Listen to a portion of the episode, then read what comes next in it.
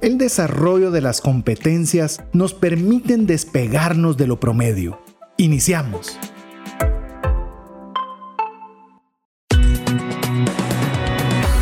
Nuestra mirada va más allá de los límites naturales. Nuestro objetivo, darte herramientas que puedan ayudarte a tomar decisiones financieras inteligentes.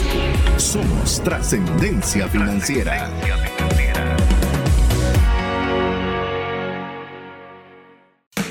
Soy César Tánchez y he ido al menos a un juego de la NFL, NBA y MLB. Soy Mario López Alguero y me gusta la filosofía de desayunar un sapo. Esto significa que tu peor problema lo solventas primera hora de la mañana. Hola, te saluda César Tánchez y como siempre es un verdadero placer poder contar con el favor de tu audiencia en un programa más de trascendencia financiera, un espacio donde queremos darte herramientas y conocimientos que te ayuden a tomar decisiones financieras con inteligencia. ¿Para qué? Para honrar a Dios con los recursos, sí. Para poder tener lo suficiente para casa, también. Pero más importante o también importante es que puedas tener suficiente para poder compartir con una mano amiga. Eso es lo que necesitamos todos como seres humanos, poder compartir de las muchas bendiciones que Dios nos provea para otras personas. Así que si te hace sentido y es la primera vez que escuchas el programa, pues bienvenido, ese es el objetivo del programa y esperamos que pueda agregar valor a tu vida. Pero bueno, quiero también iniciar dándole la oportunidad de presentarse a mi amigo y coanfitrión Mario López Salguero. Bienvenido, Mario. Pues muchas gracias, César. Siempre es un gran gusto estar compartiendo, no solo contigo, sino que con nuestra querida audiencia, pues que espero que estén muy bien y pues contento de escuchar el cierre increíblemente. Ya nos tres episodios de una serie más que estamos cerrando esta vez una serie que creo que es de muchísimo valor, especialmente en el momento que lo escuchen.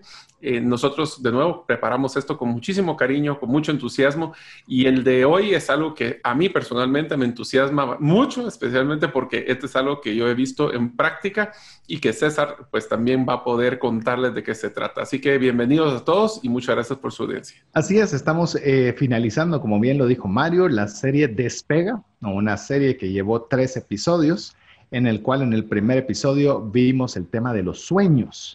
Les animamos que si ustedes todavía no lo han escuchado aún, que ustedes puedan escuchar eh, cada uno de los programas que les vamos a mencionar, porque tienen una relevancia. Lo hicimos eh, iniciando un año, pero realmente puede ser para iniciar cualquier ciclo de vida, cualquier momento que usted se encuentre escuchándolo en diferido. Igualmente estamos eh, con el segundo programa de Despega, que despega tu enfoque y finalmente tenemos el tema de despega, que es el día de hoy, tus competencias, en el cual vamos a hablar hoy qué necesidades o qué tenemos que desarrollar para poder efectivamente tener más enfoque y también poder alcanzar nuestros sueños. Así que ese es el tema que tenemos preparado el día de hoy, despega tus competencias. Así que Mario, ¿qué te parece si iniciamos introduciendo de una vez el tema? Eh, describiendo un poco a qué nos referimos cuando hablamos de competencias. Claro, pues piensen ustedes cuando ustedes quieren conocer algo nuevo, quieren aprender algo nuevo. Vamos a decir el ejemplo de que quieren aprender a poder tocar guitarra, por ejemplo. Nosotros lo que tenemos que hacer es tener bien claro de que lo primero que deberíamos de estar es informándonos de qué se trata el pues, aprender a tocar guitarra. Lo segundo es que es lograr obtener todo el conocimiento, pero yo puedo leer todos los libros, imagínate César, yo puedo leer todos los libros, ver todos los webinars que se me ocurran de cómo tocar guitarra, más sin embargo, yo no tengo la habilidad de poder tocar la guitarra hasta que no ejecute ese conocimiento y lo practique. Esa es la diferencia y eso es lo que se define como una competencia. La competencia es poseer un conocimiento y la habilidad y el carácter o, la actitud para poder ejecutar ese conocimiento en el momento que sea necesario. Ese es el concepto muy generalista de una competencia. Y de hecho creo que mencionaste un, llamemos una definición que tiene dos compuestos, conocimiento y aplicación. Eh, por eso es, amigo, que es importante que por lo menos para el efecto del programa, porque alguien podría venir muy académico decir, eso no es lo que significa una competencia, pues queremos decirle que competencia para efectos del programa, queremos decirles cuando usted tiene conocimiento, pero aplicándole acción, cuando usted está haciendo algo al respecto, si no solo es conocimiento. Y hay personas que conocen mucho, que usted posiblemente pueda conocer a varias de ellas, y dice, ¿por qué es que no lo pone en práctica? ¿Por qué es que no trabaja en eso? Y es decir, uno puede acumular mucho conocimiento, pero si no lo pone en práctica, pues prácticamente lo que estamos haciendo es solo conocimiento y no tener lo que hoy queremos compartir con usted, que son las competencias. Paréntesis, no vaya a pensar competencia en la empresa competidora de su producto o servicio. O una carrera. Otro tipo de competencia, sí, o de carrera. Estamos hablando de destrezas que nosotros vamos a generar y poner en práctica. Esto conlleva, Mario, eh, también una pregunta, una pregunta, llamemos que lleva mucha relación. Eh, ¿Por qué son necesarias las competencias? Yo creo que todos ustedes imaginen a ese amigo que tuvieron en el, en el colegio o en la universidad que sacaba excelentes notas, excelentes notas. Y lo que hace es que acumulaba muchísima información y sabía... ¿No eras vos? ¿Ah? ¿No eras vos? No. no, no, no era yo. yo como lo hablaste, dije, con tal propiedad, pensé que tal vez eras vos. No, fíjate que yo, mis estudios... ¿Cómo fuiste vos? Contanos. Sí, yo te voy a contar cómo yo aprendía, solo como una pequeño paréntesis. La verdad es que yo lograr sentarme a leer un libro completo lo logré hasta después de que me gradué de la universidad. Ah, y ahora devoras libros. Yo no era de los que me devoraba los libros porque me gustaba ir mucho al grano. Ese tal vez mi chip de ingeniero. Eh, pero lo que sí hacíamos con, nuestros, con mis compañeros y era armar un grupo, nos, nos repartíamos el contenido y después cada uno de ellos tenía que exponerle y capacitar a los mm. demás. Entonces se volvía, eh, nosotros en, en, la pirámide de aprendizaje del adulto, si uno escucha las, la, la, información, usualmente retiene tal vez como un 30-40% con suerte. y si es en un modelo digital, bajaría eso a 20%. Pero si eh, lo volvés y lo interiorizás, lo aprendes y después te toca explicarlo, logras subir eso hasta un 90%. Hmm. Entonces, nos obligaba a poner atención, pero también sabiendo de que ese tema no solo nos lo iban a explicar, sino que después tú lo tenías que explicar de regreso. Qué buena idea vos. Le creo que le diste una muy buena idea. Yo no lo hice, ni se me ocurrió. Te digo, es primera vez que lo estoy escuchando, pero literalmente estás eh, con esa dinámica ayudándole a las personas a generar un conocimiento de una forma exponencial, porque ya lo están, como lo decimos en los principios aquí en el programa, aprender, practicar y compartir. Pues el compartir, no te imaginas lo importante que es, porque el compartir lo que hace es de que interioriza el contenido y te vuelve tan relevante que sí te acordás de él. Pero más que eso, lo vas a saber aplicar, porque cuando se lo explicas a alguien más, ya no solo es leer el libro, es literalmente tener que hacerlo relevante para la audiencia para que no se aburra. Excelente. Entonces, por eso te digo que mi forma, yo, no, yo nunca fui de los mejores, pero sí fui de los que lográbamos aplicar la información. Eh, y te voy a dar un pequeño paréntesis también que es bien importante que lo hablemos ahorita que estamos empezando a hablar de competencia. Y es que Amigos, yo necesito que ustedes recuerden uno de los temas que hablamos anteriormente y es que la información quiero que lo piensen como un producto perecedero. Está tan, que, tanto, la información está saliendo tan exponencial, está creciendo tanto. Hay tantas nuevas cosas que están saliendo que lo que aprendiste hace dos años, la mitad ya se desactualizó. Y entonces, imagínate que si aprendiste algo, te lo aprendiste de memoria, te lo sabes entre, entre tu corazón y tu cerebro, pero nunca lo aplicaste, ya se volvió perecedero tu información y tu conocimiento. Incluso Mario, con eso, con eso que mencionas, yo no sé si te ha pasado a vos y vos que tenés un hermano médico, eh, quizás seguramente lo tenés más presente o no, no sé, vos dirás, pero algo que cuando entras a la clínica de un médico, usualmente muchos médicos, por lo menos en Guatemala, tienen todos sus diplomas y estudios por, colgados en la pared. Aquí también. pero a mí me da un poco de curiosidad ver las fechas de esos diplomas. Y cuando veo que todos son 1970, 1960 y pico, y la más reciente es 1980, lejos de darme confianza a esos diplomas, que yo valoro que obviamente les han de haber costado, pero no me da la idea de alguien que está actualizando, como bien lo estás mencionando, actualizando sus conocimientos. Y yo más que pendiente de ver cuántos tiene, veo cuántos son más recientes para que, eso te da un poco de respaldo de que estás con la persona apropiada, actualizada. Te voy a dar un, caso extremo de que admiro mucho y es mi tío Roger. está casado con mi tía, mi tía Edna. Mi tío Roger era eh, fue literalmente uno de los ginecólogos más reconocidos en la parte norte de Nueva York. O sea, inclusive hicieron un premio de reconocimiento de, su estudio y su experiencia. Yo me acuerdo que entraba a su oficina y eran libros de libros de montaña de libros. Pues él se jubiló de, ya, ahorita tiene 75 años y se jubiló a los 65 más o menos.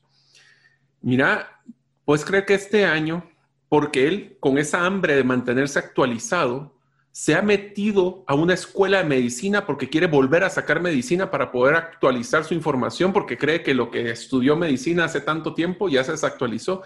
Literalmente se inscribió en una escuela de medicina en línea para poder volver a sacar el, título de, médico cirujano. A los 75 años, en línea. Imagínate qué, qué, qué, bonito esa, ese entusiasmo de aprender y de mantenerse actualizado. Sí, la importancia de mantener la información actualizada. Pero bueno, hicimos un paréntesis bien amplio que estabas, estabas mencionando que si conocían a alguien que era de los más pilas y que vos no lo eras eh, necesariamente de los que sacaban los mejores punteos, te voy a cerrar el mini paréntesis conmigo. Yo en el colegio sí fui de los mejores, de los mejores en punteos, no porque fuera el más estudioso, sino que de alguna forma buscaba cabalmente esos key points. Siempre me ha gustado sacarle los puntos más relevantes a todo y de alguna forma se me quedaba bastante rápido si alguien me lo explicaba bien y lo lograba sacar. En la universidad ya te puedo contar que fue otra, otra la idea. Fue otra la idea. Pues, me, interesé más en sacar, sacar los punteos que sacar la, eh, perdón, sacar los exámenes finales bien, que me dan mucho punteo y, no tan buena zona. Pero bueno, ya cerramos el paréntesis, el paréntesis de estudios. Entonces, solo para regresar al concepto de competencias, es tan importante de que cuando aprendas algo nuevo, literalmente lo practiques. No solo para poder interiorizarlo, como estábamos hablando, por eso no se trata de acumular conocimiento, por eso entramos a todo este paréntesis. Se trata de aprender y ahorita en un mundo exponencial y digital, César, lo que está buscando la mayoría de las personas ya no son carreras de 10, 15 años, sino que están buscando er, competencias eh, o, habilidades que puedan ejecutar el día de mañana. Entonces, mucho del modelo educativo está cambiando. El modelo de aprendizaje de especialmente los empresarios, los, dueños de negocio, hasta los estudiantes de mercadotecnia, como en tu caso, ya no son el, no eh, aunque se complementan con una carrera profesional, están buscando esas competencias claves. Te voy a poner el ejemplo muy puntual. Personas que están sacando ahorita eh, Power BI o Project Management o una competencia que aprendan corto y apliquen rápido. Eso es una tendencia muy fuerte de lo que está pasando en el mundo educativo actualmente. Inclusive te diría el mundo educativo electivo, porque muchas personas pueden pensar que nos referimos a los colegios, escuelas, universidades y no necesariamente van a esa velocidad. No. Pero sí lo que requiere, como dice Mario, el empresario es más, te, me mencionaste como mercadólogo y aquí vemos cómo pueden las competencias ser importantes para la vida y las finanzas. Eh, por ejemplo, yo soy mercadólogo, los conceptos de mercadólogo son, voy a, hay una base profesional o técnica, pero en muchos aspectos son subjetivos porque trata de ver comportamientos humanos. Y me hay un humano involucrado, todo es subjetivo. Pero algo que es interesante, si bien yo soy mercadólogo, le puedo decir, he estudiado por lo menos los últimos años mucho el marketing digital. Y quiero decirles algo, y es algo que hemos compartido con Mario por lo menos en el último año de una forma intensa, es absolutamente diferente. O sea, si alguien salió como mercadólogo, que es precio, plaza, promoción, producto, Porter, eh, Porter, Drucker, eh, Hoy tiene que aprender de un tipo como Seth Godin, tiene que aprender de un tipo como Pat Flynn, tiene que aprender de, personas que literalmente son disruptivas en un mundo que se está volviendo eminentemente digital. Entonces, esas destrezas es necesario adquirirlas. Yo no me puedo quedar con mercadólogo, que yo soy un mercadólogo y conozco sobre el mercado y marketing y demás. Cuando adentré con el marketing, yo según yo marketing, y les digo amigos, con mucho cuidado lo que voy a decir siendo mercadólogo, Marketing no son redes sociales de publicar en Facebook y publicar en Instagram. Es mucho más allá de eso, que es un email marketing, que es un sales funnel, que es una estrategia de, una estrategia de comunicación digital y que va a utilizar las redes sociales como parte del elemento. Si a usted le gusta, hay N para aprender, pero eso es como el mundo, inclusive Mario, solo digamos algo rapidito. Lo mencionamos, perdón, porque usted no lo insiste mucho, pero estábamos acostumbrados al dinero físico tal cual. Hoy ya existen las criptomonedas.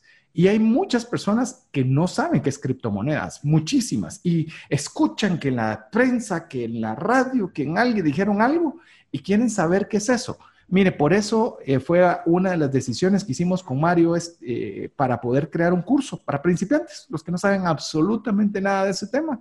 Si usted quiere saber sobre ese tema, aprendiendo desde cero a invertir en criptomonedas, escríbanos y con mucho gusto le pasamos el enlace donde usted puede llevar ese curso.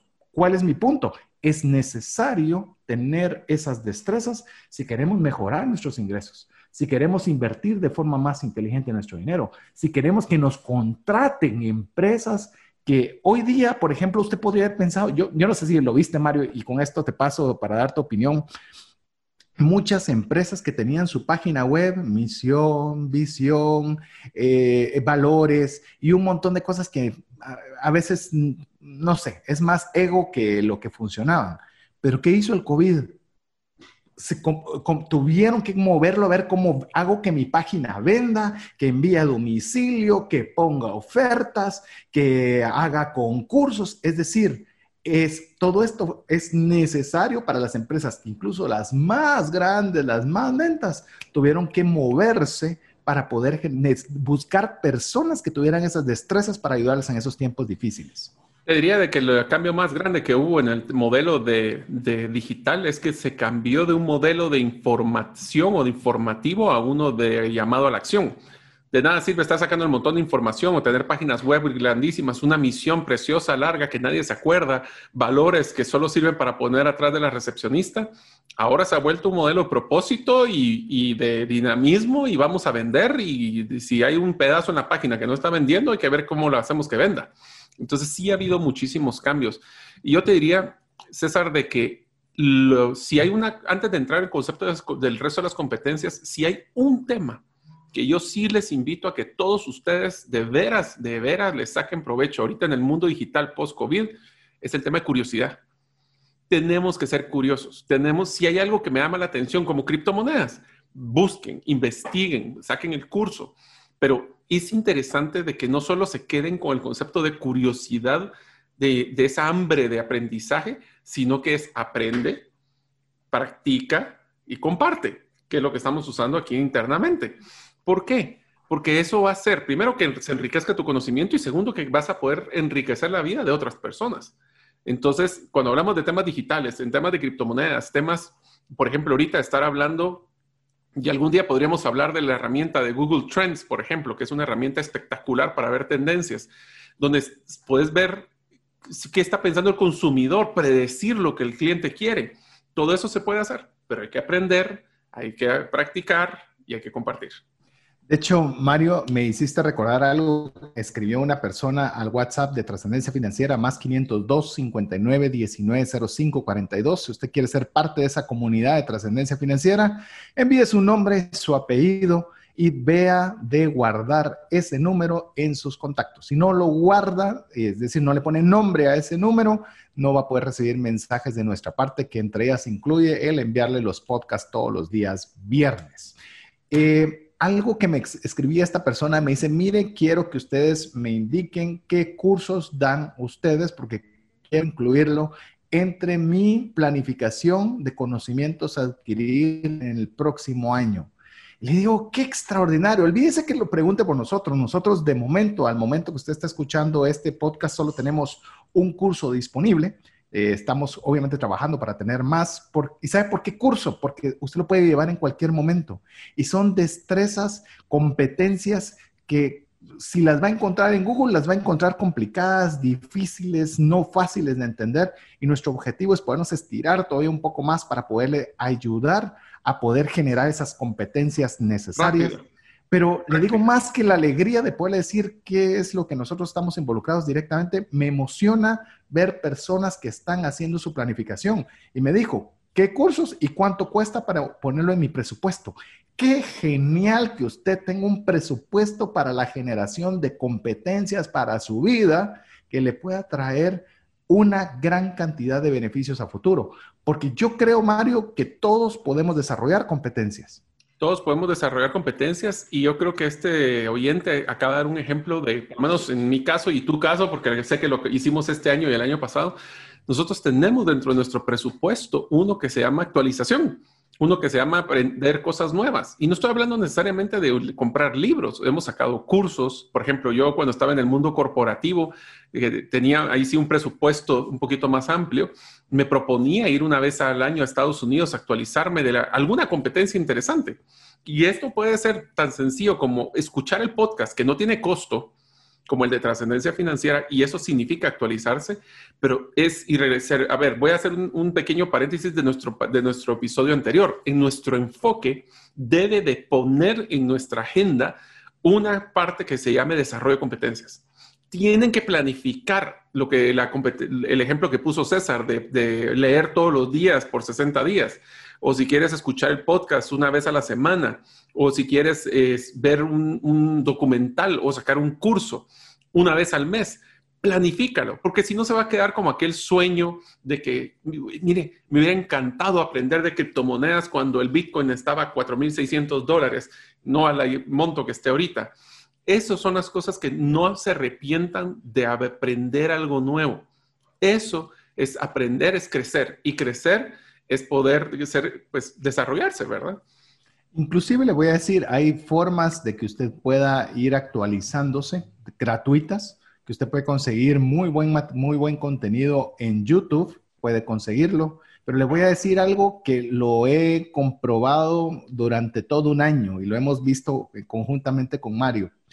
Pague por conocimiento, de veras, pague saque dinero de su bolsa para pagar. Ay, no que ustedes son de finanzas, pues, y deberían decir que solo sea gratis y que uno no, gaste.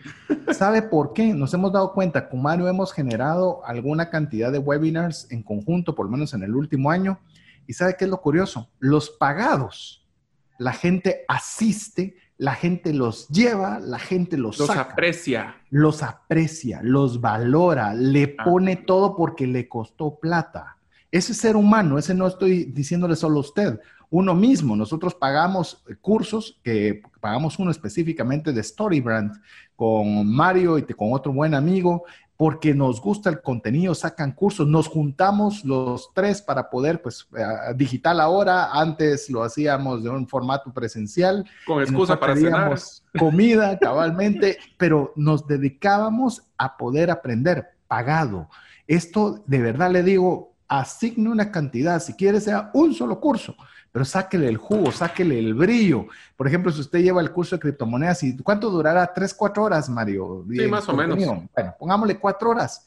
Sáquelo tres veces hasta que usted pueda literalmente entenderlo, porque a veces uno cree que sacar un curso es eh, darle inicio y terminar y se acabó. Hay cosas que uno no entiende uno entiende y uno tiene que volver a ver y lo practica y lo habla y lo comparte y se da cuenta que a la hora de compartirlo no lo puede compartir fácil porque todavía no tiene el conocimiento bien, bien intenso. No es, una competencia. no es una competencia aún, es un conocimiento ligero todavía. Es más, yo te diría, con el ejemplo del curso de las criptomonedas, hasta que no realicen el proceso en su celular de bajar la billetera virtual, de hacer la asignación, de poner las alarmas, de hacer su primera inversión, se vuelve conocimiento.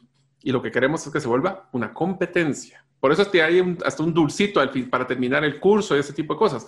Porque lo que queremos es que la gente lo aplique, no que lo aprenda, que lo aplique. Y te diría de que para poder tener temas de conocimiento, yo creo que inclusive deberíamos de ver las etapas de cómo es que nosotros adquirimos conocimiento, César. Sí, vamos a ver las etapas al arrancar el próximo segmento, que ya estamos, como siempre, pasa el tiempo volando y ya estamos llegando a hacer nuestra primera pausa. Pero antes de eso, quisiera tal vez solo añadir un poco con lo que estaba diciendo Mario, con el tema de, de, hacerlo despacio. Mire, yo le puedo decir algo, es mejor que usted tenga una competencia pequeña que mucho conocimiento de algo que no lo pueda usted fácilmente aplicar. Eh, muchas veces queremos abarcar todo un libro. Yo le digo, yo tengo problemas con los libros que son muy buenos libros. Le voy a describir uno, por ejemplo, varios, Psychology of Money, Atomic Habits, eh, también el que tuvimos como base para el tema del enfoque, Indistractable. Indistraíble. son, son libros que nos toman tiempo leer porque tienen mucho conocimiento que debe permearnos, que debe asentarse sobre nosotros. ¿Para qué? Para convertirlo en destreza. Inclusive le voy a contar una intimidad de un webinar que hicimos en conjunto con Mario, que es cómo hacer propuestas que vendan. Las propuestas, las cotizaciones, como llamamos usualmente, Usted dirá, sí, ¿qué tanto saben? Bueno, sabemos, pero inclusive Mario tuvo la oportunidad de estar en Nashville capacitándose sobre ese tema en particular. Y obviamente Mario trajo ese conocimiento a la mesa para poderlo compartir, adicional a lo que ya habíamos nosotros puesto en práctica y aprendido sobre el tema. Es decir, todo ese conocimiento debe estar disponible para poderlo compartir y poderlo hacer una, una competencia que genere valor a su vida. Así que, como bien dice Mario, vamos al regreso de importantes mensajes para usted. Vamos a compartirle las cinco tipos o etapas que, requiere todo tipo de competencia o de destreza para luego decirle las que creemos que nosotros son las competencias cruciales a que usted pueda cultivar en su vida. No sin antes recordarle que usted sea parte de nuestra comunidad de trascendencia financiera, escribiéndonos su nombre y su apellido al WhatsApp más 502 59 19 05 42. Se recuerda que las competencias son conocimiento y aplicación.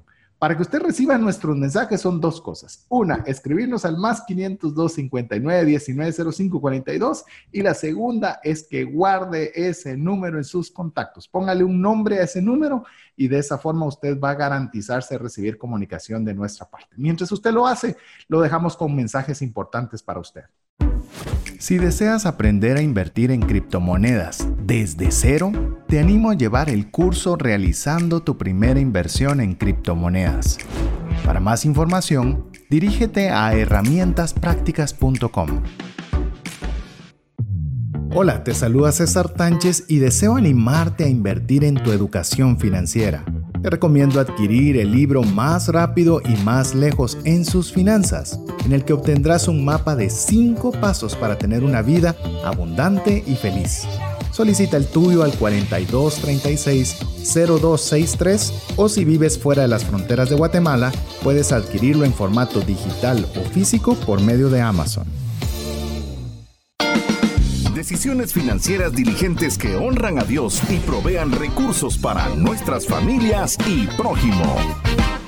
Es un gusto poder contar con el favor de su audiencia en nombre de mi amigo y coanfitrión Mario López Salguero, en los controles Jeff Celada y su servidor César Tánchez compartiendo el tercero y último episodio de la serie Despega y en esta oportunidad con Despega tus competencias, la relevancia e importancia que tienen las competencias para lo que realizamos diariamente y que esto nos pueda repercutir eh, financieramente de una forma positiva a nuestra vida nos quedamos eh, conversando con ustedes en que vamos a iniciar este segmento con los cinco tipos o etapas que tiene todo tipo de competencia. Se los voy a describir rápidamente, pero vamos a ir poco a poco conversando qué es cada uno de ellos. los niveles de competencia inicia con la ignorancia, continúa con el conocedor, sigue con especialista, continúa con autoridad y finalmente una celebridad. Entonces, vamos a ir porque son una, es un proceso que puede ser evolutivo si lo hacemos intencional. Recuérdese que cuando hablamos de competencia es conocimiento, pero es puesta en práctica.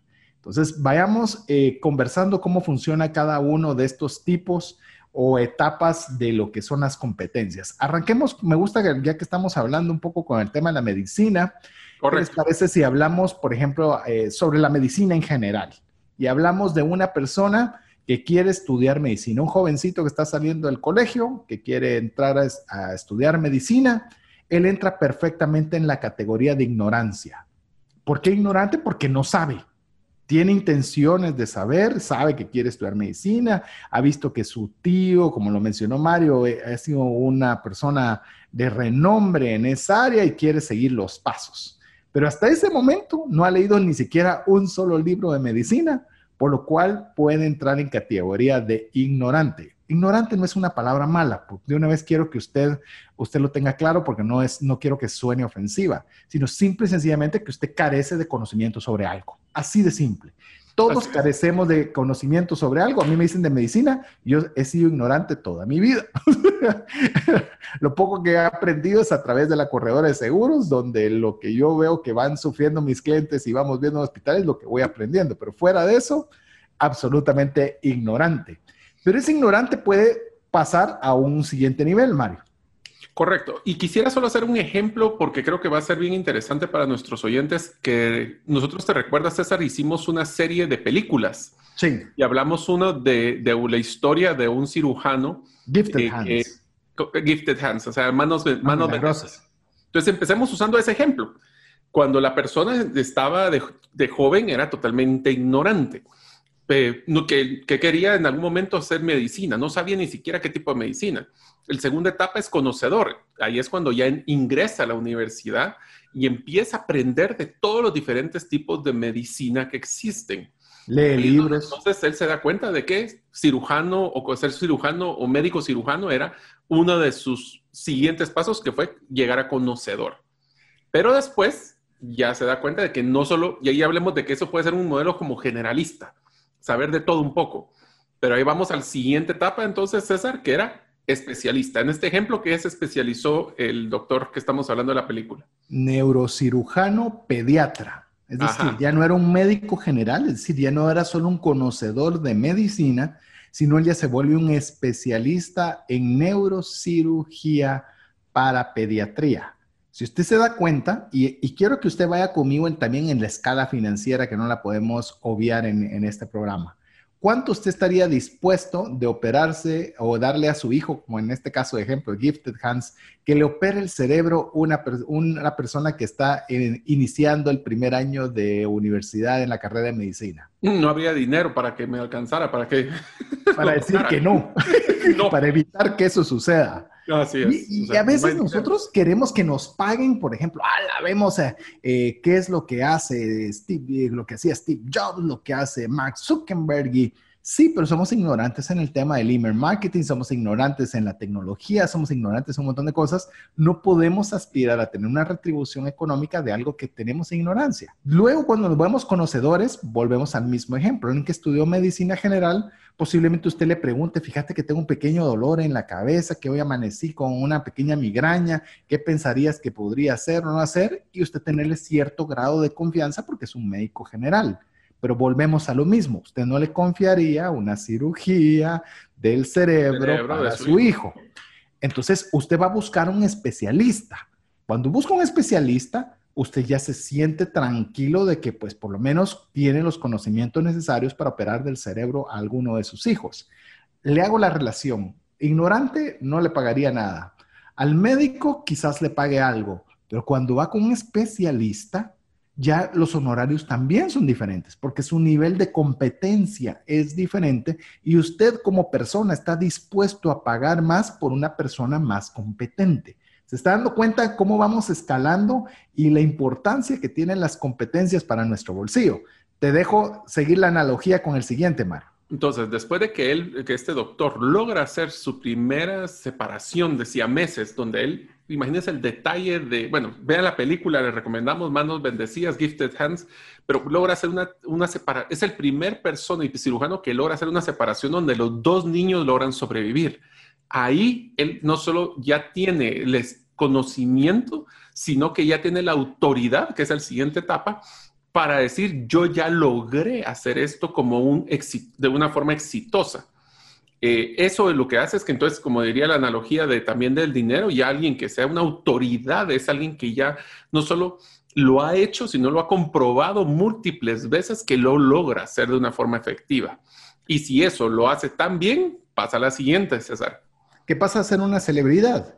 Que es cuando, por ejemplo, en este caso de este doctor, en el cual ya lo pueden invitar a congresos, por ejemplo, de neurocirugía pediátrica, para que él sea el speaker principal, para que él sea el que dé la charla más importante de todas, porque ya dejó de ser tan solo una autoridad, que eso ya es mucho, si se da cuenta, la escala número 4 del nivel de competencias, a hacer una escala 5, donde obviamente a él ya le pagan los, le llamemos, le pagan incluso los especialistas y autoridades por escucharlo.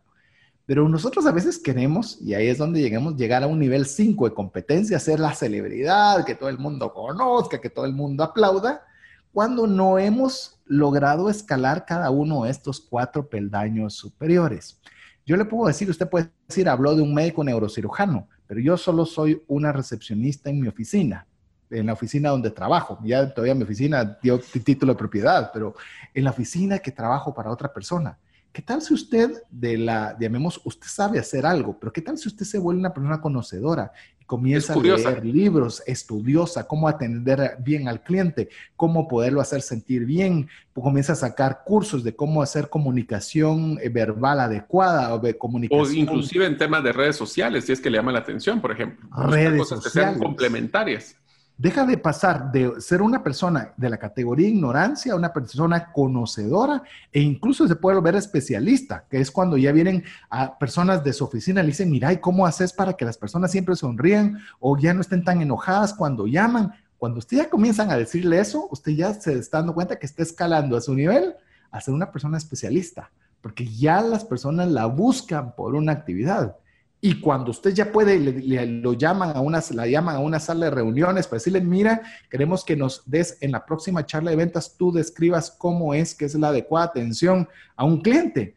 Usted ya se convirtió en una persona autoridad, porque usted tiene una autoridad de conocimiento sobre las personas que le están escuchando. Usted no sabe si usted se puede convertir después en una persona que las empresas paguen porque les enseñen cómo tener un buen servicio al cliente en su empresa. Pero eso de qué va a depender lo que estamos hablando ahora. Cómo usted desarrolla, cómo nosotros desarrollamos esas competencias en nuestra vida para que puedan ser de ayuda a otras personas y que eso a la vez tenga una repercusión eh, como personas y financiera sobre nuestra vida. Y yo creo que ahí quiero rescatar una frase que mencionaste, César, que es súper importante. Estamos dándole valor a las personas. Una competencia no sirve absolutamente de nada si no están dando valor a alguien más y no solo a nosotros. Y es por eso que nosotros queremos darles valor a ustedes, haciéndoles mención de lo que hemos estudiado como las principales competencias que creemos que ustedes tienen que desarrollar ahora.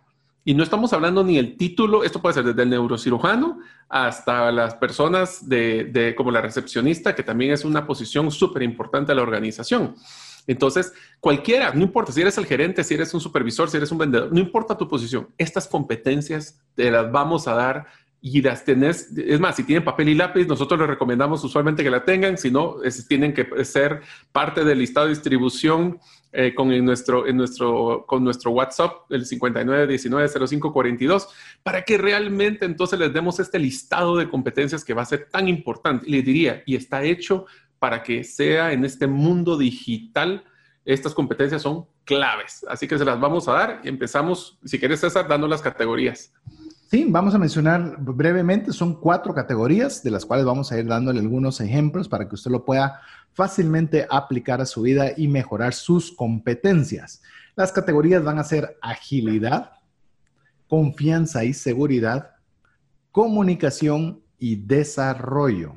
Yo solo con comunicación podría hacer una serie completa con el tema de comunicación. Me encanta el tema de la comunicación, pero cada una de ellas vamos a tratar de hacerle un extracto que les sea favorable. Recuérdense que en nuestros programas trabajamos mucho contenido. La verdad que tratamos de hacerlo amable, en amable no sería la palabra correcta, eh, agradable, agradable de escuchar, con algunas anécdotas, con un lenguaje muy sencillo, pero no conlleva que no tenga contenido que usted pueda fácilmente entender, pero con un poco mayor Se grado. relacionar con el contenido, ¿no? relacionarse con el contenido, así que le animo a que usted tome su papel y lápiz. ¿Qué le parece a los amigos que están con buen tiempo de escucharnos? A ver, porque ya hay personas que tienen buen tiempo de escucharnos. Si nos envía en un mensaje al WhatsApp más 502 59 19 05 42 una fotografía donde usted esté tomando notas. A ver, con alguna. Que mande las notas del episodio. o las notas de lo que usted está aprendiendo en este momento o algún episodio. O alguna del pasado. Exacto. Usted puede sacarnos fotos si usted se sintió relacionado, que es de los amigos que les animamos constantemente a tomar papel y lápiz, que usted nos mande una fotografía al WhatsApp más 502 59 19 0542. Así que Mario, arranquemos de una sola vez entonces con la primera competencia que queremos compartirle o la categoría de competencia, que es la agilidad. Ok, la primera competencia dentro de la categoría de agilidad es algo que, aunque les va a sonar tan lógico, pero es impresionante, que es, no es tan fácil hacer, que es estar abierto a nuevas ideas y nuevos enfoques. Nosotros como, como humanos estamos acostumbrados a que cuando aprendemos algo y realmente lo hemos desarrollado, nos encanta pensar que eso lo vamos a poder multiplicar 20 veces lo que nos enseña el mundo digital es que ahora lo que nos trajo aquí no, nos, ni siquiera nos va a garantizar llevarnos al siguiente nivel. Como decíamos en, broma, ¿quién de nosotros presupuestó que en el año 2020 existiría una pandemia? Nadie. Entonces, estar abierto a ideas y nuevos enfoques es una forma de estar constantemente renovándose y pensando que el cliente cambia también esas nuevas tendencias. Para esto les voy a dar una recomendación, después voy a dejar algo, eh, otro para César. Eh, nosotros les, yo les quiero dejar una tarea y es que busquen una página, está en inglés y para, para lastimosamente no he encontrado que lo traduzcan todavía en español, pero se llama Trend Hunter, se la voy a deletrear, es T-R-E-N-D H-U-N-T-E-R. Este es. Esta es una página web que se dedica solo a, evidenciar cuáles son las nuevas tendencias en todas las principales industrias. Y lo que los invito es que si ustedes quieren innovar en lo que estén haciendo en su negocio, busquen, por ejemplo, si ustedes están en, el área de tecnología, busquen cuáles son las tendencias más importantes en la industria de la moda o en la de restaurantes o cosas que no tienen absolutamente nada que ver con ustedes pero se van cuenta que esas tendencias pueden aplicarlas a su negocio como innovación. Entonces, busquen eh, algún tipo de industria que su cliente también estaría buscando y traten de ver si se inspiran de ver nuevas ideas y nuevos enfoques con esto. Inclusive con lo que estás mencionando, Mario, si algo nos ha demostrado la pandemia que trajo el COVID, es que quienes se adaptaron más rápido lograron salir mejor y quienes fueron reacios al cambio les está costando salir más. Recuérdese, solo le voy a poner un ejemplo que leí hace poco, porque hoy, ahora ya la palabra Zoom se volvió una palabra normal. Yo recuerdo que cuando iba a, a unos congresos de educadores financieros, preguntándoles cuál era la herramienta que más utilizaban para entrevistas, me decían que era Zoom. Y aquí nadie sabía que era Zoom, ¿verdad? Estoy hablando de esto hace un par de años. Hoy Zoom se volvió, hagamos un Zoom, aunque sea con otra plataforma, pero la palabra se volvió genérica. Obviamente, es más, antes pensábamos que era el anuncio de Mazda. Zoom, zoom, zoom. Zoom, zoom, zoom. si usted sabe qué es, pues es contemporáneo nuestro y si no, pues le animo a que lo busque en Google. El tema, el sería YouTube en este caso. ¿ah? Sí, sí, sí. Eh, el, el tema que le quería mencionar con esto es que Zoom obviamente fue una de las empresas que más se ha visto beneficiada con el tema de la pandemia. Ha sido una empresa que ha quintuplicado o sextuplicado todo lo que valía como empresa, pero eso eh, recientemente vi un artículo con el CEO de Zoom en el cual él decía que cuando empezó la pandemia su interés era mantener a las personas comunicadas y esto implicó de parte de ellos generar de 5 mil a 6 mil servidores. Yo pensé servidores mensuales, diarios, diarios para poder, poder tener la capacidad suficiente para estar operando. Yo me pongo a pensar, ¿qué tan fácil sería, Mario, en este caso, que nosotros pudiéramos, eh, o vos fueras el gerente de Zoom y te dijeran, tenés que tomar la decisión de comprar 5 mil, 6 mil servidores diarios? O sea, requiere recursos, es una decisión osada. ¿Qué tal si ¿Será que solo es una tendencia a corto plazo? ¿Será que esto sí es para largo plazo? O sea, te puedes imaginar el, al final del día, y creo que estamos en el, en el programa correcto, tenemos que hacer un salto de fe y apostarle, ¿verdad? Porque al final eso lo discutimos cabal en una de nuestras reuniones entre los varios proyectos que estamos manejando con César, de que en algunos momentos hay que, no, no, no sabemos y hay cosas nuevas. Por eso es que tan en tendencia la agilidad es una de las competencias tan importantes. A veces tenemos que apostarle a una cosa, tirarnos al agua y ir ajustando en el camino con un riesgo calculado, es ser ágiles. Miren, yo le puedo decir algo, amigo. Eh, nos hemos dado cuenta, y perdón que, porque tal vez estamos con, estamos muy emocionados con el curso de criptomonedas con Mario, pero algo que fue curioso, oiga esto, oiga esto.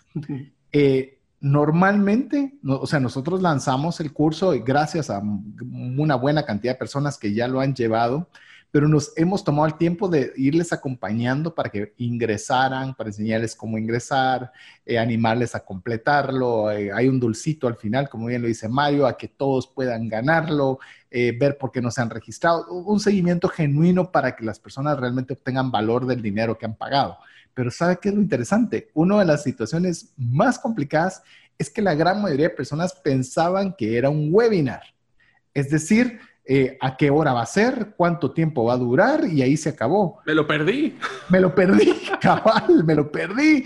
Y personas que lo llevaron todo en un día porque pensaron de que solo iba a estar este día disponible y no al día siguiente. Y no nos estamos burlando, simplemente diciéndole que eso es una diferencia tan solo de un concepto de webinar a curso. Y si usted se da cuenta, hay un espacio enorme. Con Mario, ¿sabe qué soñamos? y ojalá lo podamos hacer pronto, es enseñarle a las personas a hacer cursos, poder nosotros, todo lo que nosotros estamos aprendiendo, poderlo compartir. O sea, ahorita estamos en el proceso de aprender, estamos en el proceso de poner en práctica y ya llegará el momento de poderle compartir para que usted pueda también eh, aprovecharse ese puede dar un curso en línea. Eso es lo que queremos. hacer un curso en línea. Mire, soñamos ese es el proyecto realmente al cual estamos buscando, pero no vamos a ofrecerle algo que nosotros no hayamos primero llevado. Nosotros haberlo sufrido antes. He sufrido, equivocado. Mire, usted, de verdad, si no voy a parar porque nos podemos emocionar con ese tema.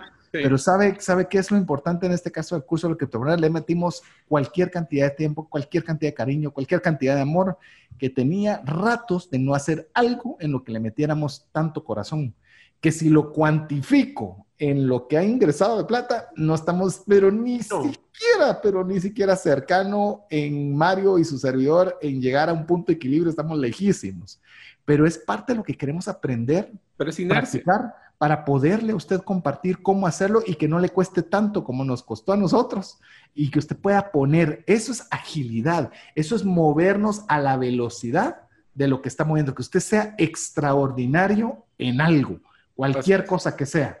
Pero la agilidad no solo... César, te voy a decir de que es una de las cosas que es el siguiente competencia, porque nos pasó muchísimo, es que tenemos que ser flexibles para cambiar de opinión. Nosotros teníamos ya claro un mapa y una ruta, así como nos gusta planificar cada uno de los programas de la radio, así vamos a hacer el curso. No se imagina la cantidad de veces que hemos tenido que cambiar de idea y a veces la mejor idea la teníamos que descartar porque esa era tal vez la más fácil, pero no la más práctica o no la que iba a dar más valor. Tal vez era la más fácil para nosotros, pero no necesariamente le iba a dar tanto valor a los, a los, a los participantes. Entonces, el primero fue estar abierto a nuevas ideas y nuevos enfoques. Y la segunda competencia de agilidad es flexibilidad para cambiar de opinión. Sí, eh, la flexibilidad de cambiar de opinión, queremos decirle que si usted dice, bueno, es que ustedes se nota que se llevan bien y todo lo sacan fácil y así es ser bien sencillo trabajar. Ah, no. Eh, Sí, le puedo decir la gran mayoría del tiempo, sí, pero por decirle algo, tenemos, eh, tenemos con Mario también la oportunidad de estar en otro proyecto en conjunto, que ya les iremos contando al respecto, pero este proyecto eh, conlleva eh, que hay cinco socios, de los cuales cinco socios, y diferimos de opinión, pero no, la diferencia de opinión no es decir la que otro está malo, sino cómo entre los cinco pensamientos hacemos el mejor pensamiento de los cinco para que nos beneficie a todos. Pero eso requiere, como bien lo dice Mario, la flexibilidad de poder cambiar de opinión y saber que alguien sabe más que yo o el conjunto de las mentes es más inteligente que una mente sola. Eso es, un, eso es algo que, mire, tómelo. Casi siempre, el 99%, le doy una anécdota rápido. Eh, les dieron a unas personas de, no sé cómo se les diría, del Navy, del, de los naval en Estados Unidos. Marina que pudieran determinar dónde había un submarino enemigo. Esa era parte del ejercicio del entrenamiento. Y les dijeron a todos que de algunas características para que pudieran poner las coordenadas. Y sacaron cada quien sus coordenadas. Luego le dieron a otra persona de que hiciera el promedio de todo lo que habían dicho todas las personas. ¿Y sabe quién fue el más acertado? El promedio. Increíblemente logró en la multitud de conocimiento sacaron un promedio simple y fue el más acertado de todos. Ese es el poder de la flexibilidad también cuando nosotros nos dejamos también aconsejar y guiar por otras personas que han recorrido o saben más que nosotros. Y es por eso tan importante de que en un mundo tan cambiante como lo que nos enseñó la pandemia, a ser flexibles y cambiar. A veces nosotros tenemos un presupuesto fijo, teníamos un plan de negocio fijo, pero si algo nos enseñó, por ejemplo, fue tener que cambiar nuestro modelo de ventas, hacer ventas en línea cuando no podíamos vernos físicamente. Entonces, flexibilidad también es parte de la agilidad porque el mundo cambia. Y como cambia el mundo, nosotros tenemos que cambiar. Inclusive, eh, lo comenté con Mario, porque Mario es ingeniero, me topé con una, con una imagen, un video, mejor dicho, en el cual hay un péndulo, un péndulo que es, un, eh, digamos, hay una coordenada recta, de horizontal y vertical, pero hay un péndulo a 45 grados en forma de curva y hay uno que es lineal, que es recto, y otro que baja una curva, y curioso que dejan ir una pelotita de cada uno de estos lugares. Si usted quiere verlo, pídalo, pídalo, pida, quiero ver ese video y le mandamos el vínculo a YouTube para que vea. Es, son tres, cuatro segundos, es sumamente rápido. Pero me di cuenta, y para mí fue fantástico, que no llega primero el que está en línea recta llega el que va en una curva descendente hacia el mismo punto. A veces nosotros vemos las curvas de las bajas, por ejemplo, de COVID, lo vemos como algo malísimo. Recientemente Robin Sharma dio una, dio una presentación magnífica en la cual decía que las epidemias o los momentos difíciles son los mejores momentos para exponenciar los negocios. ¿Por qué? Porque es donde está la oportunidad de destacarse y de sobresalir. Y, eso es cuando vienen las curvas y aprovecharlas, Mario. Así es, es donde nosotros innovamos. Así que si se dan cuenta, la flexibilidad es importantísimo. No necesariamente el, el, el camino trazado necesariamente va a ser el último. Y yo les diría un último punto para este tema de ser flexibles.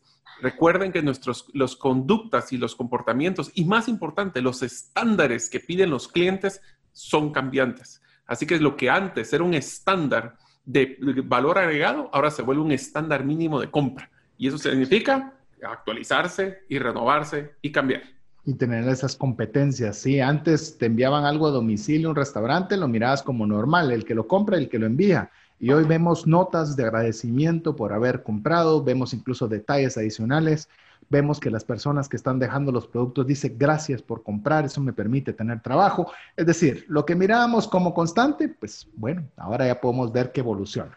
Así que estamos en este momento hablando de la primera categoría, que es la categoría de la agilidad, en la cual estamos conversando sobre estar abiertos a nuevas ideas, la flexibilidad para cambiar de opinión y una tercera que vamos a ver con el tema de la agilidad, que es proporcionar metas y objetivos con direcciones flexibles. Si usted quiere saber de qué se trata este tema, pues bueno, debe esperar que regresemos de mensajes importantes para usted, no sin antes recordarle que nos escriba un mensaje al WhatsApp más 502 59 19 05 42 para ser parte de la comunidad de trascendencia financiera. Recuerde que debe guardar ese número en sus contactos para que también usted nos puede pedir el video que comentamos del péndulo.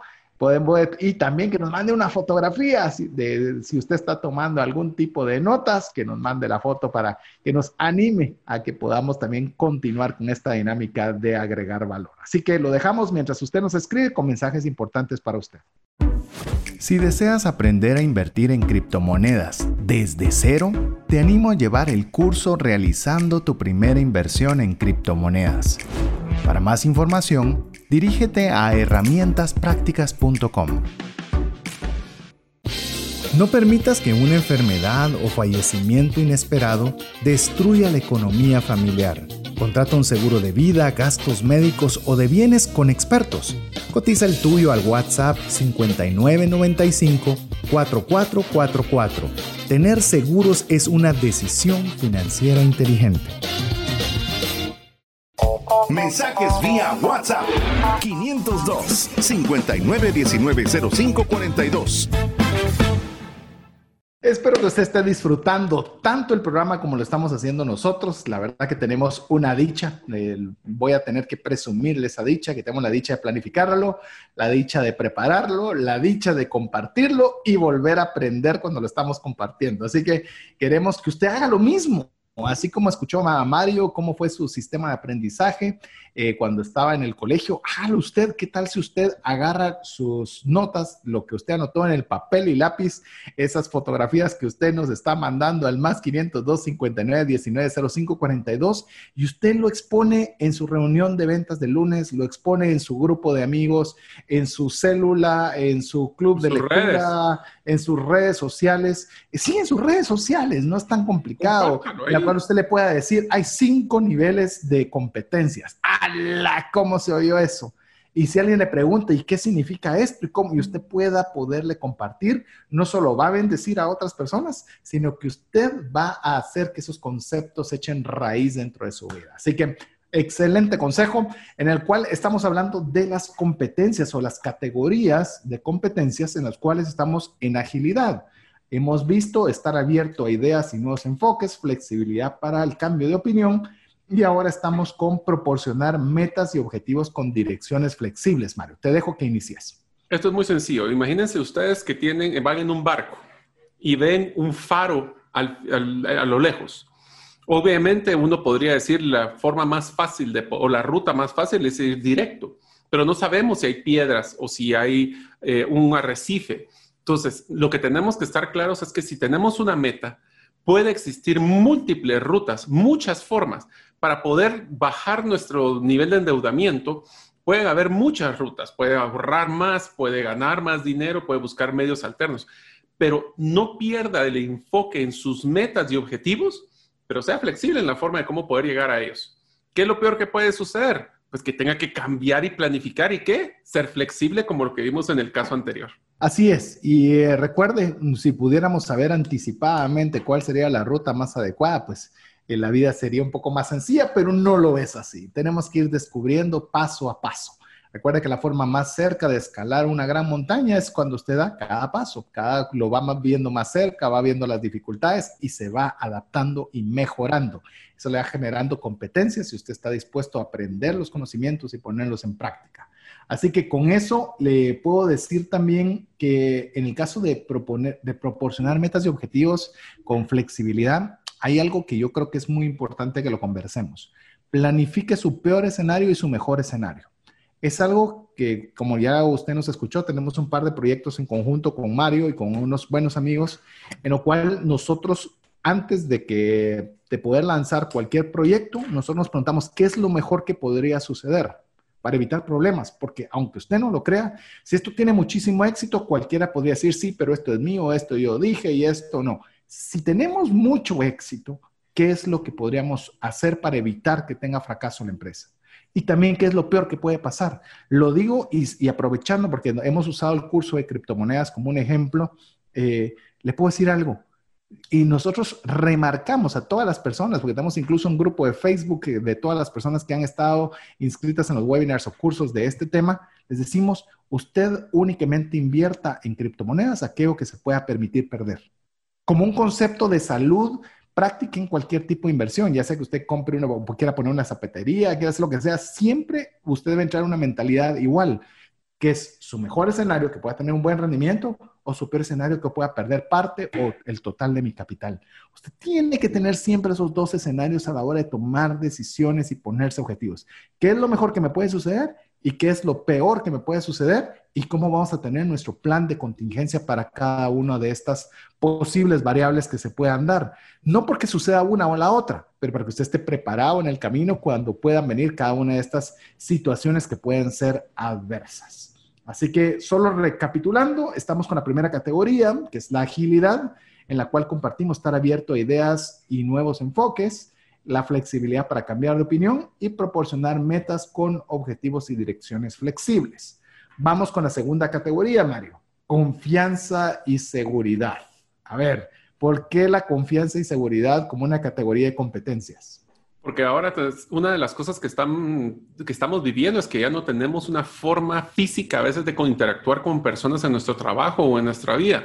Y por eso es que la primer competencia en confianza y seguridad son altos estándares éticos y morales, por un tema de, de que tenemos que confiar en las personas, pero también tenemos que ser beneficiarios de la confianza de otras personas. Y eso es muy importante. ¿Cómo? Con los altos estándares éticos y morales. Y aquí vamos a usar una estrategia muy, muy simple. Yo los invito a que ustedes hagan, y me voy a, voy a hacer los cuatro preguntas de una vez, César, para que nuestros oyentes de una vez los consideren. Por favor. Lo que tienen que hacer es diseñar tu, bruja, tu brújula moral y mantenerla siempre contigo. La brújula moral son tres preguntas. Yo nunca, y eso es no negociable, yo nunca haría esto como no negociable. Lo segundo es, depende de la situación, cuándo sí se realizaría algo y cuándo no se realizaría algo. Y algo que es yo siempre.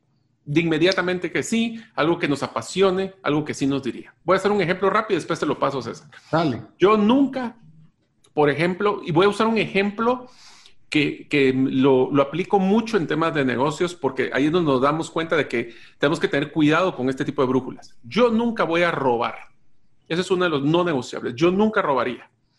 En el caso del depender, depende de la situación, ahí es donde empiezan ya las partes donde tenemos que pensar. Yo nunca voy a robar, pero robar no solo es un tema físico. Yo robar puedo robar tiempo. Entonces, a veces nosotros podemos decir, ¿será que entonces robar tiempo depende de si necesito un descanso cuando estoy trabajando, eso es robar tiempo o eso no es robar tiempo. Ver redes sociales personales cuando estoy en la oficina, eso es robar tiempo o no es robar tiempo. O por ejemplo, el decir yo siempre voy a decir la verdad. Yo siempre voy a decir la verdad, aunque eso me cueste mi trabajo. Ese es, es lo más complicado de esta brújula, es que debe ser algo vivo, que cuando pasa una situación tienes que categorizarlo en esas tres categorías. Nunca, depende de la situación, cuando sí, cuando no, y yo siempre. Inclusive le puedo decir, usted debe tener lo propio y ver qué es los estándares morales y éticos de la contraparte con la que usted va a tener algún tipo de relación, comercial o no. ¿Por qué le menciono esto? Por ejemplo, he visto, y creo, que es apropiado el, ejemplo del curso, por eso voy a continuar con el tema del curso.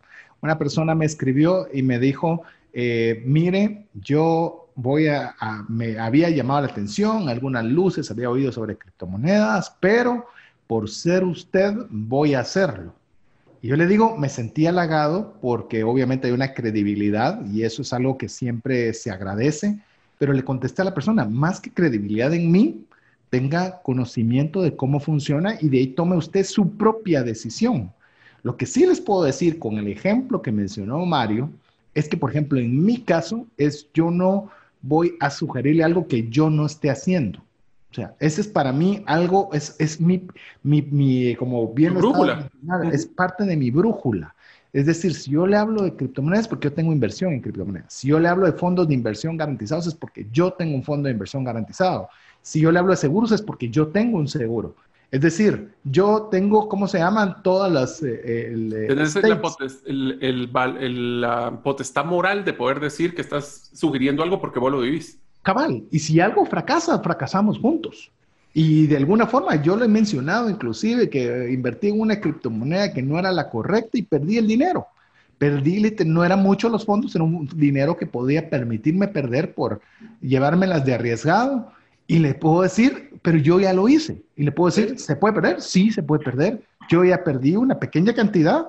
Sumadas todas las demás, le puedo decir que me está yendo bastante bien, pero le puedo decir, esa parte se la puedo decir porque yo ya la experimenté. Ah, no, es que usted no sabe. Y, y, le digo, en el tema financiero, antes de dejarle ya el segundo punto a Mario, en el tema de seguridad y confianza, yo le puedo decir algo en el tema financiero. Si algo me ha gustado poder compartir de esto, es que más que lo que yo pueda compartirle de lo que he leído en libros, le hablo de lo que yo he vivido. Nuestros errores que hemos cometido. E, el libro que escribí, Más rápido y más lejos en sus finanzas, no tiene bibliografía. Y, me y, yo me di cuenta que no había bibliografía hasta que la persona que se vio la redacción me dijo de su bibliografía, porque realmente era un compendio de todos los aprendizajes, las cosas que me habían funcionado y las cosas que me equivoqué las que yo estaba compartiendo a través de esa lectura. Entonces, ahí es donde usted hace su estándar y cuando usted lo habla así, la gente se, de alguna forma, comienza usted a generarle confianza y esa seguridad que estamos mencionando. Mario, ¿te parece si vamos con la segunda? Sí, la segunda de, eh, competencia, de confianza y seguridad es proporcionar seguridad para la prueba y el error. Miren, el peor error es no cometer errores.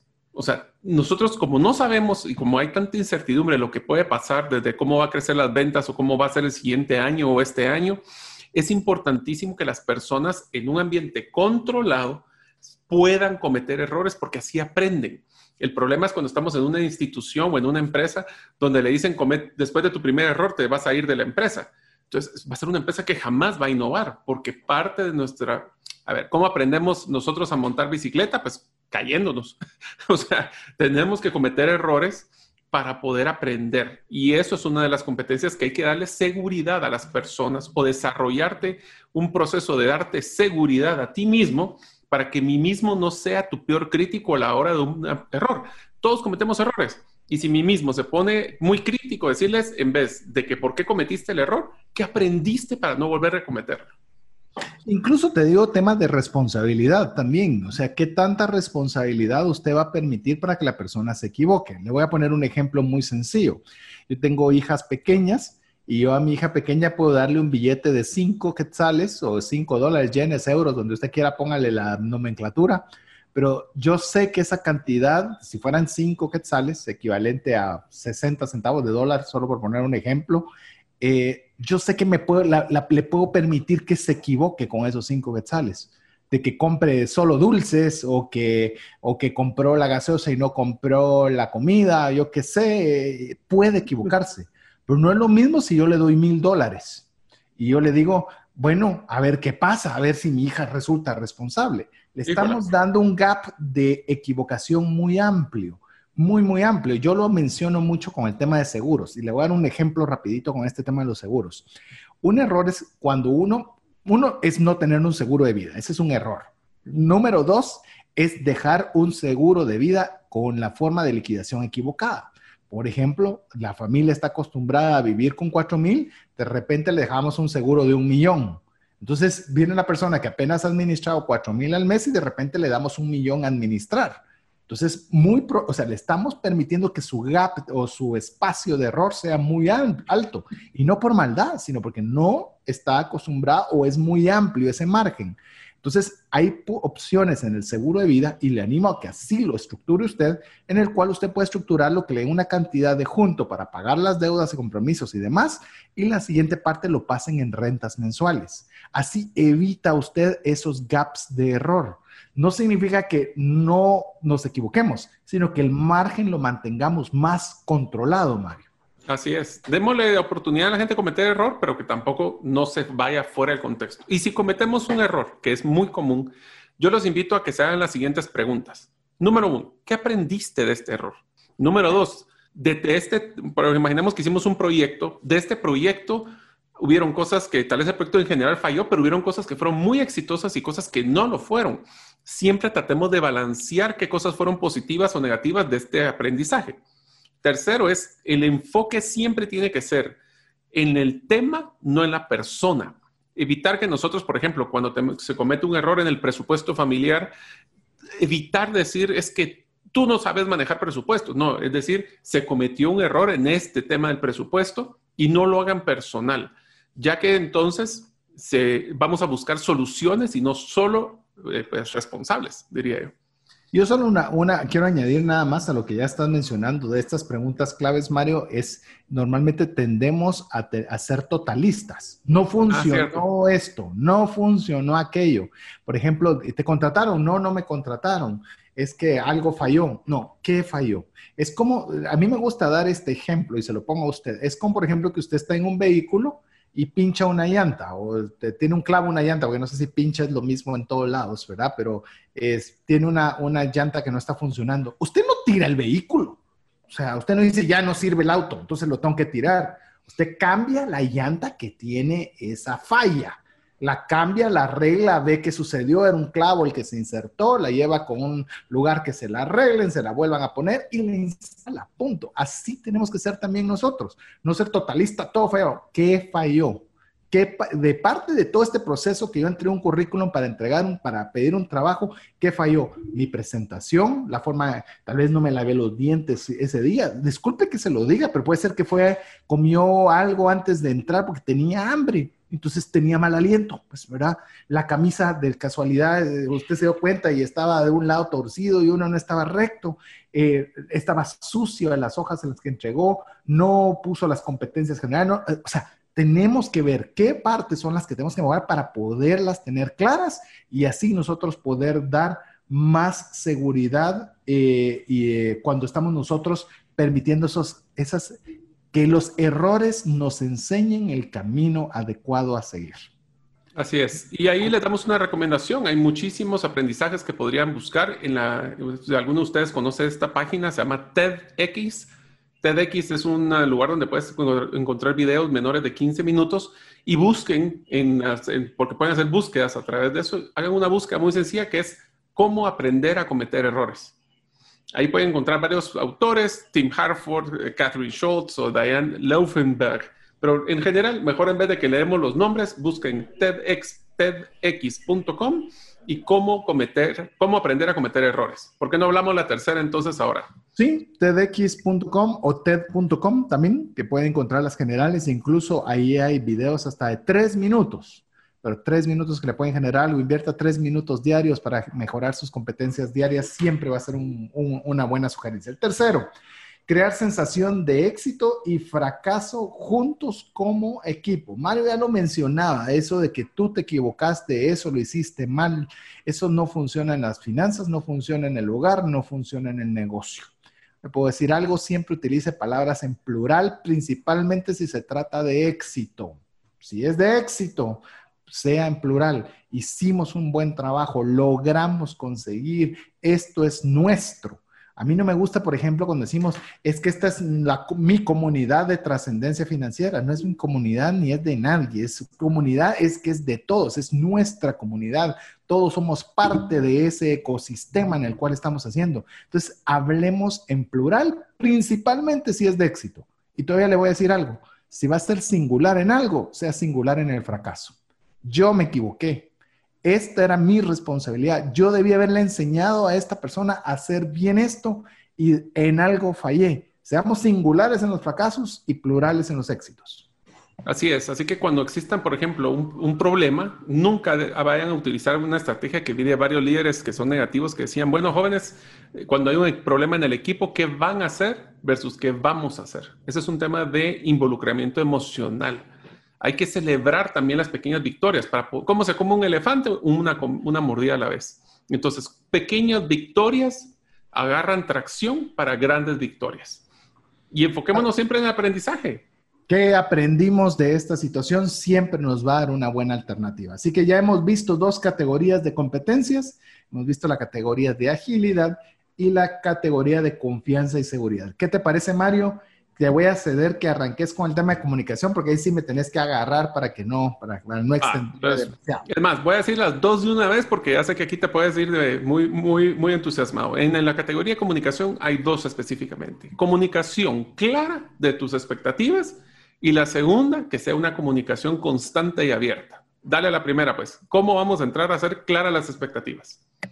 Yo creo que tenemos que tener claro, volvemos otra vez a través de preguntas. Las preguntas nos ayudan a clarificar, definir claramente quién, cuándo, cómo, por qué. Es, todo ese tipo de preguntas nos van a ayudar a tener un mensaje. Yo le puedo decir algo, eh, algo que hacemos usualmente en la oficina. Hacemos, tenemos pizarrones por toda la oficina. O sea, todas las ventanas son pizarrones y grandes para que podamos tener todo el montón de ideas que tenemos para poder escribir un correo. Le digo, para escribir un WhatsApp, donde que es un WhatsApp importante, donde tenemos todo lo que queremos hacer, lo estructuramos, le ponemos un orden, sacamos las palabras claves para que el mensaje que vaya vaya apegado a lo que queremos decir pero eso es claridad en el mensaje. Y cuando alguien viene, capaz que lo leyó, y a veces me da, me da risa la respuesta, Mario y amigos, es ok, ¿verdad? Y, uno sabe todo el tiempo que le dedicó, gracias.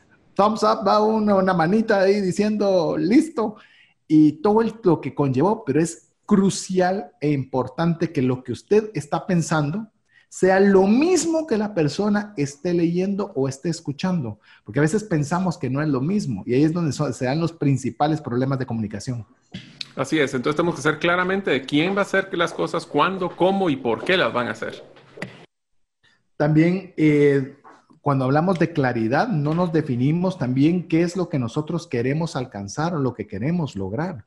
Le digo, esto puede ser desde un equipo de trabajo en el cual usted como jefe puede ser que no dio las expectativas correctas, los objetivos, los montos, el número de ventas que usted quería alcanzar con alguien, pero también qué es lo que usted espera de usted mismo. Cuando usted tenga claro qué es lo que usted espera de, de sí mismo, va a poder tener una comunicación más clara. Pero bueno, veamos también el tema de la comunicación frecuente y abierta para poderle dar algunas ideas en relación a ello. Que una de ellas, le digo, en la comunicación frecuente hoy en día es muy amplia. Yo le puedo decir algo, lamentablemente no puedo responder eh, mi teléfono con libertad últimamente porque he estado preguntando sobre un apartamento o algunos apartamentos que me ha interesado revisar y le digo, me llaman a todas horas, no me sueltan y se me vuelve molesto lejos de ser un canal abierto de comunicación Recuerde que hoy día usted debe pedir permiso para hacer una llamada telefónica. Primero le escribe y si dado caso ahí la cosa está caminando y le dan permiso de hablarle, va a tener mejores oportunidades con las personas. Yo te diría que un resumen de esta categoría o esta competencia es menos es más y dar valor antes de pedir valor enfoquémonos a que si vamos a reunirnos, por ejemplo, que sean reuniones cortas, como vimos en el último episodio, con una agenda, resultados específicos, vamos a tener que crear ambientes de comunicación. Por ejemplo, tú sabes una de las cosas, y voy a hacer una, una, anécdota personal de César y su familia con la mía. Eh, por ejemplo, nosotros en diciembre planificamos hacer un convivi, convisum que era una reunión de un convivio por Zoom, solo porque a veces necesitamos tener esa interacción que ya no teníamos nos hacía falta poder convivir como, como amigos, como parejas, como compañeros, que no fuera en un ambiente de planificar en la radio o estar viendo los proyectos. Entonces, demos excusas digitales para poder interactuar y seguir manejando esa relación. A mí me encantaba, por ejemplo, una mi filosofía, que era la sesión de buenas noticias de la semana, donde hacíamos una reunión con todo el equipo de trabajo y lo primero que empezábamos el día lunes era todas las cosas positivas que me habían pasado durante la semana ah, pasada.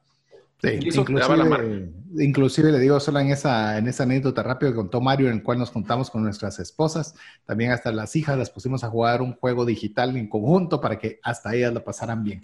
Comunicación, mire, todo proyecto importante se dio conversando. Así que no hay, aquí de hecho me quedo con la espinita de hacer una serie relacionada solo con comunicación. Pero ¿qué te parece Mario si vemos eh, para finalizar, la categoría de desarrollo y si querés, damos los dos elementos importantes para poder desarrollar la competencia de desarrollo. Diría que la primera la hemos platicado ya bastante, que es el compromiso al desarrollo continuo, es lo que les hablábamos. Su conocimiento se ha convertido en un bien perecedero. Y entonces tenemos que ser, y esta es una palabra que me encantó, fíjate que esto fue un estudio que encontré en Harvard, que dice que ahora todos nosotros tenemos que ser ambidiestros. Ambidiestros, para los que no saben, es las personas que pueden escribir con la mano derecha y con la mano izquierda. Si nosotros éramos expertos en mercadeo, ahora tenemos que ser expertos en mercadeo digital, digital y también en temas en herramientas. Que si somos financieros, ahora también tenemos una subespecialidad en recursos humanos tenemos que complementar nuestro conocimiento constantemente. Así es, y tener un mapa de las competencias, ¿verdad? Un mapa de cuáles son las competencias. Recuérdese que estamos hablándole ideas de categorías para que usted pueda escoger las suyas Idealmente tener un buen poco de cada una de ellas. El desarrollo personal es indispensable. Si nosotros no invertimos en nosotros, va a ser... ¿Quién lo va a hacer? No lo va a hacer nadie. Mi mismo ahí está solito. Ahí sí no hay, quien, no hay, quien, lo ayude. Y yo te diría que daría una, una, una recomendación, César, que yo sí viví mucho en mi vida y es no tengan miedo a pedirle a, si están trabajando ustedes con una empresa, no tengan miedo a pedirle apoyo en desarrollo de alguna competencia que ustedes sienten que necesitan eh, mejorar a, su, jefe o a la empresa en general. Miren, la mayoría de las veces las personas van a pues, agradecer esa iniciativa que ustedes quieren mejorar para ser un mejor colaborador y por ende un mejor activo de la organización. Así es, queremos decirle para cerrar lo que es la categoría de desarrollo, sea curioso, busque la relevancia, póngase a pensar qué fue lo nuevo que aprendí esta semana, por ponerlo amplio. Ideal si usted puede hacer lo que aprendí el día de hoy. Escuché, no recuerdo qué personaje es, pero escuché que él decía, a la, obligaba a sus hijos a que le dijeran qué error habían cometido ese día. Y uno podría decir, pero ¿y por qué? Porque dice que quien no se equivoca no aprende. Entonces les decía qué fue el, error que cometiste, qué sacaste de ese error y se volvió a una rutina constante de crecimiento. Entonces, ¿qué tal si usted se pregunta también en la semana qué fue lo que aprendió, qué errores pudo haber mejorado? Preguntar, no suponer, es algo que repetimos constantemente en el programa. No suponga, pregunte. Mire, yo me he dado cuenta, le digo, los mejores conversadores, los que mejor lobby, entre comillas, hacen, son los que más preguntan. Mario, contame, ¿qué haces? A tal cosa. ¿Y cómo lo haces? Ala, ¿y cómo ha sido tu experiencia? De verdad, y contame esto en particular, qué desafío. Y comienza a hacer preguntas. No solo va a aprender, sino que va a poder ser un extraordinario conversador. Así es. Entonces, eso nos va a dar la pauta de tener que estar creciendo constantemente, siendo relevantes. Y lo más bonito de todo esto es siempre pregúntense, ¿cómo puedo ser yo mejor y cómo podría hacer lo que ya estoy haciendo actualmente de una forma mejor. Y eso les va a ayudar a crecer. y esa sería la última de nuestras competencias que preparamos el día de hoy. Así es, así que recordándole brevemente los cinco tipos o etapas de las competencias, ignorancia, conocedor, especialista, autoridad y celebridad y las categorías agilidad, confianza y seguridad, comunicación y desarrollo. Si fue demasiado contenido es porque usted necesita escuchar el podcast también con papel y lápiz para sacar sus notas, para aprender, para practicar y para que usted lo comparta en sus redes sociales, con sus amigos, con sus colaboradores de trabajo, con quien usted crea que pueda agregar valor. Así que llegamos al final, Mario. Quisiera darte espacio para poderte despedir de la audiencia.